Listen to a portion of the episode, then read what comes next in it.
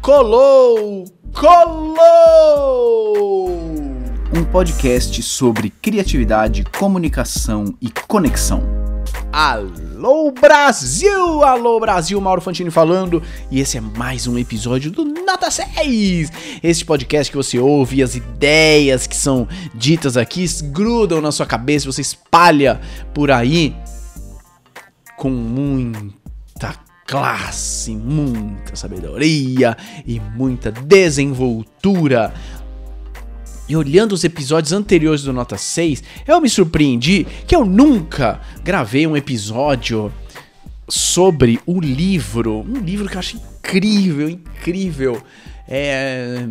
Caraca, leitura obrigatória para quem se interessa por comunicação, que é o Ideias que Colam, ou Made to Stick. Eu, um dos meus livros preferidos, eu amo esse livro e ao contrário de outros episódios em que eu faço uma resenha sobre o livro, agora eu sinto que eu vou aos, aos poucos, esporadicamente, trazer alguns conceitos e algumas histórias do Ideias que Colam, porque não consigo fazer em um episódio com certeza. E é isso que eu vou fazer aqui hoje. Me inspirei no Ideias que Colam. De novo, é um livro maravilhoso.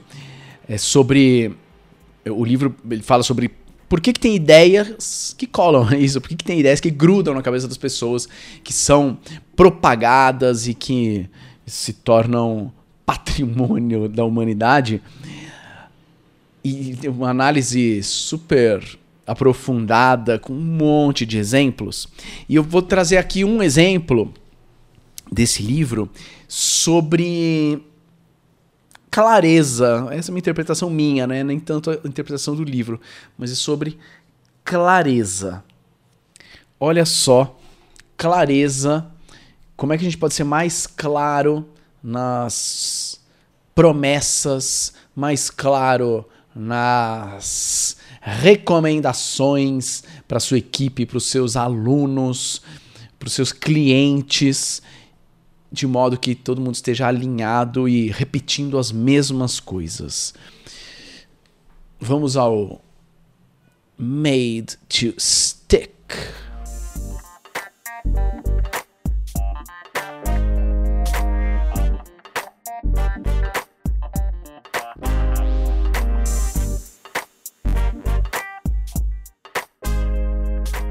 Nas ruínas de Tóquio, depois da Segunda Guerra Mundial, uma jovem companhia, uma jovem empresa, que no futuro se chamaria Sony, estava se esforçando para se manter nos negócios.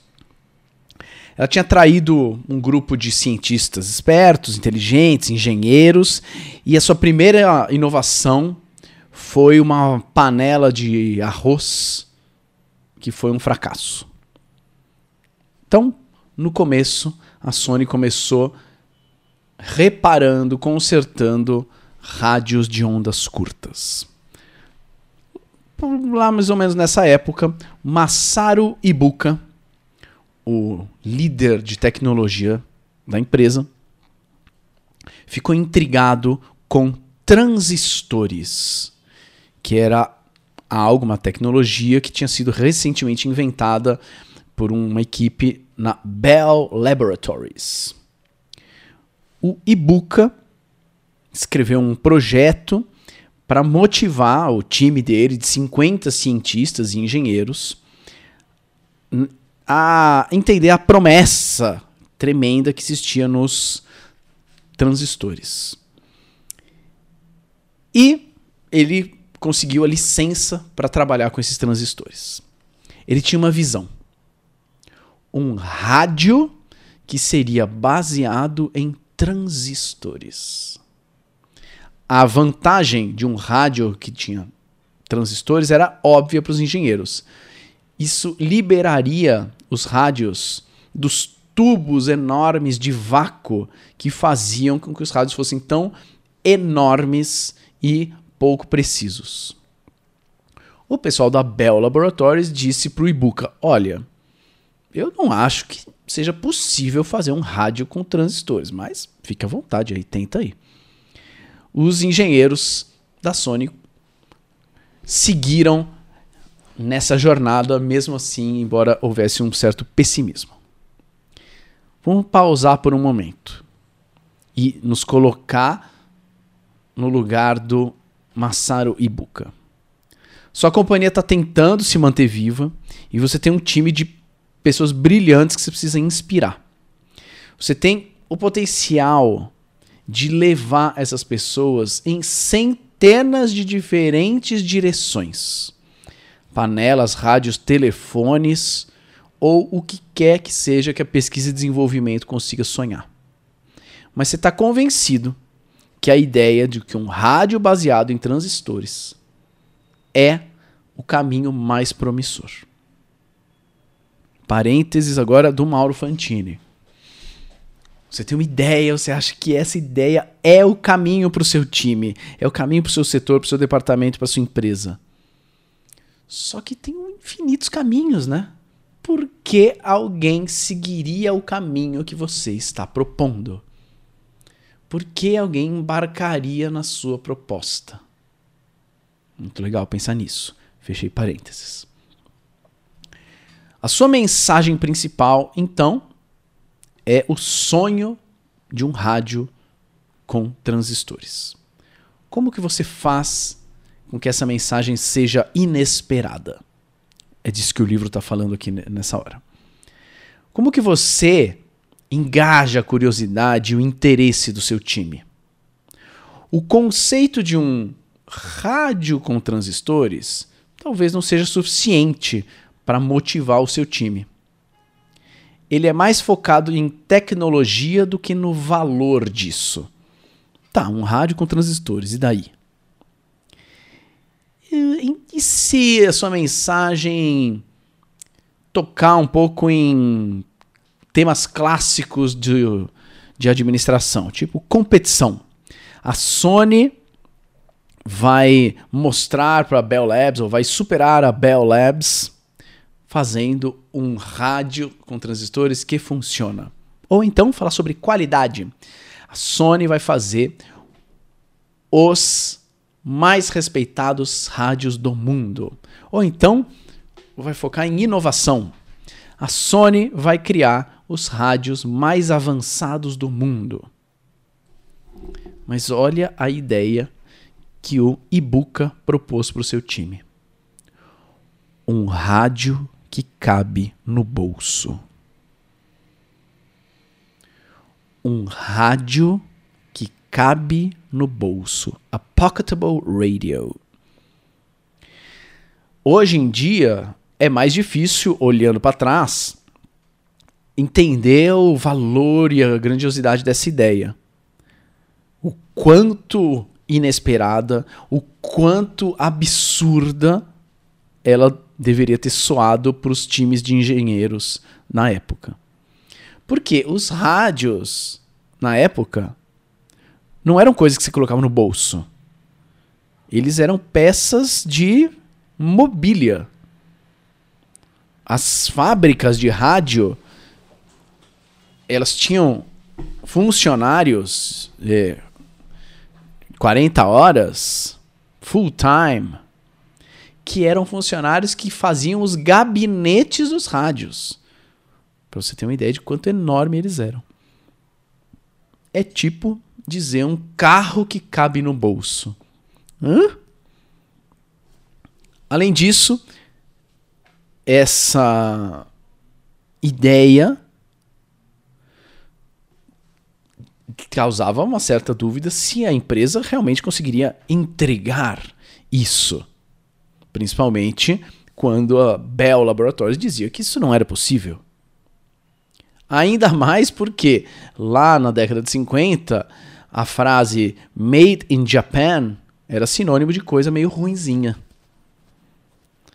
Mas os engenheiros talentosos da Sony estavam famintos e a ideia do rádio que cabe no bolso pegou e levou a Sony para um período inacreditável de crescimento. Em, 50, em 1957 eles já tinham crescido para 1.200 funcionários. Em março de 57, quatro anos depois deles terem começado essa ideia dos transistores, a companhia lançou o TR-55, o primeiro rádio que cabia no bolso, baseado em transistores. O TR-55 vendeu 1,5 milhões de unidades e colocou a Sony no mapa.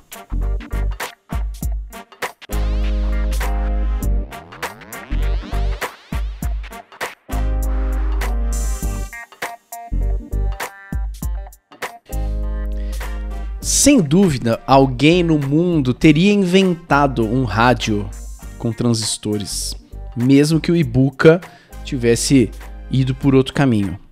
Ele seria um avanço tecnológico inevitável. Mas os primeiros rádios com transistores que, ele, que a Sony fez não eram nem um pouco do tamanho para se caber no bolso. E sem a ideia, a clareza do Ibuka, os engenheiros talvez tivessem parado ali. Tivessem parado muito antes do rádio ser pequeno o suficiente para ser útil do jeito que se tornou. O Ibuka inspirou anos de esforço porque ele chegou numa ideia inesperada que desafiou centenas de engenheiros a fazer o seu melhor trabalho. Eu adoro essa história do livro. O rádio que cabe no bolso. É tão claro isso. Além de ser inesperado muito para a época, é e que é o argumento do livro nesse momento, ele está falando sobre mensagens inesperadas. Eu, sem querer discordar dos geniais autores do livro, não é discordar, não mas é, é ter um outro olhar para a mesma história de clareza. É muito claro, né? Olha que legal essa, essa mensagem. O que, que a gente vai fazer aqui no setor? A gente, vai, a gente não vai parar até conseguirmos fazer um rádio que cabe no bolso. É muito claro, e para mim essa clareza se divide em dois, duas características. A primeira característica é simplicidade rádio que cabe no bolso. Cinco palavras. Em inglês, pocketable radio, duas palavras. Basicamente tem dois conceitos aqui, né? Rádio e bolso. É isso. Rádio e bolso. São esses dois conceitos. Rádio que cabe no bolso. É muito simples. Não tem muito como se confundir. Não tem muito como não entender o que o, que o e-book quer dizer. É um rádio que cabe no bolso. Ponto. É isso. Lindo, lindo. É, nossa, é uma simplicidade empolgante. E além da simplicidade, tem o fato de que é muito é, imaginável, é muito concreto, é razoavelmente indiscutível. É diferente de dizer a gente vai fazer um rádio com transistores. Tá, beleza. Tem vários, mas vários caminhos possíveis e vários resultados possíveis. Agora, um rádio que cabe no bolso é muito mais imaginável, é razoavelmente indiscutível. Ah, mas que bolso, que tipo de bolso? É uma calça bag, é, é bolso da frente, bolso de trás, beleza. Mas é razoavelmente indiscutível, ainda mais comparando com o tamanho dos rádios que existiam antes. É a mesma coisa que dizer um carro que cabe no bolso. Uou! Caraca, como assim? É um Hot Wheels, mas aí vou usar mesmo. Uau, caraca. Então, é simples e é imaginável, é razoavelmente indiscutível. Tipo, é, slogan do Juscelino Kubitschek, a gente vai crescer 50 anos em 5. 50 anos em 5. É simples, é razoavelmente indiscutível, não quer dizer é, não, estou dizendo nada. Se é discutível que é possível, se é discutível se é ético. Não. É, não, não, dá muito para discutir. Tá, o que, que, que crescimento está falando? Crescimento financeiro, crescimento de fronteira, sei lá, escolhe, escolhe uma, uma variável aí. E o que a gente tende a crescer em 50 a gente vai crescer em 5. É isso. Ok. É claro é claro, é muito. dá para alinhar muita gente dentro desse slogan. Ou algo que se tornou famoso no marketing digital, né? Você pode fazer esse curso e você vai faturar 100 mil reais em 7 dias. 100 mil reais são seis dígitos, né? Então você vai faturar 6 em 7. É razoavelmente indiscutível. Você aplica, né? faz ali o seu evento e depois de sete dias você faturou 100 mil reais ou mais? Sim ou não? É isso. Lógico, tem outras questões. Quanto você gasta para isso? Isso quer dizer lucro, quer dizer faturamento, blá, blá, blá, um monte de coisa. Mas, em termos da ideia, é uma ideia clara, é uma ideia sedutora, é uma ideia repetível. Muitas vezes, isso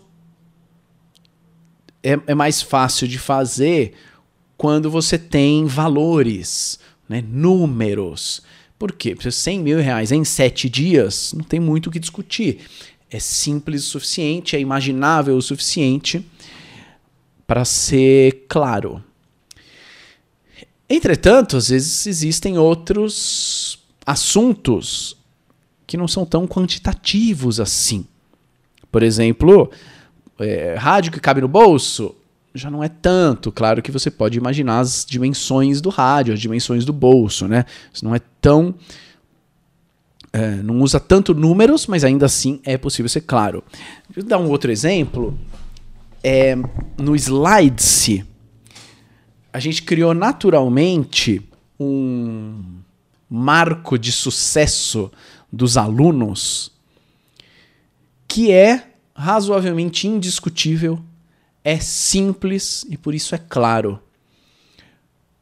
O que pode ser difícil quando a gente está falando sobre apresentações, né? O que é uma apresentação de impacto? O que é uma apresentação profissional? Sei lá o que é. O que é uma boa apresentação? É, quer dizer que ela é bonita? Quer dizer que, que as pessoas aplaudiram? Que, enfim, tudo isso é muito discutível. Mas a gente descobriu um marco muito interessante do Slides, que é quando o aluno aplica o que ele aprendeu e recebe a seguinte pergunta ao final da apresentação, ou às vezes durante: Ei, que programa você usou? Muitos e muitos alunos mandam depoimentos para gente no grupo dizendo: Gente, recebi a pergunta: que programa você usou? E aí o aluno responde com muito orgulho e um pouco de arrogância: PowerPoint. É muito claro, né? A pessoa perguntou que programa você usou. Ela fez essa pergunta, é uma pergunta simples, é uma pergunta é, indiscutível no sentido que ela fez essa pergunta.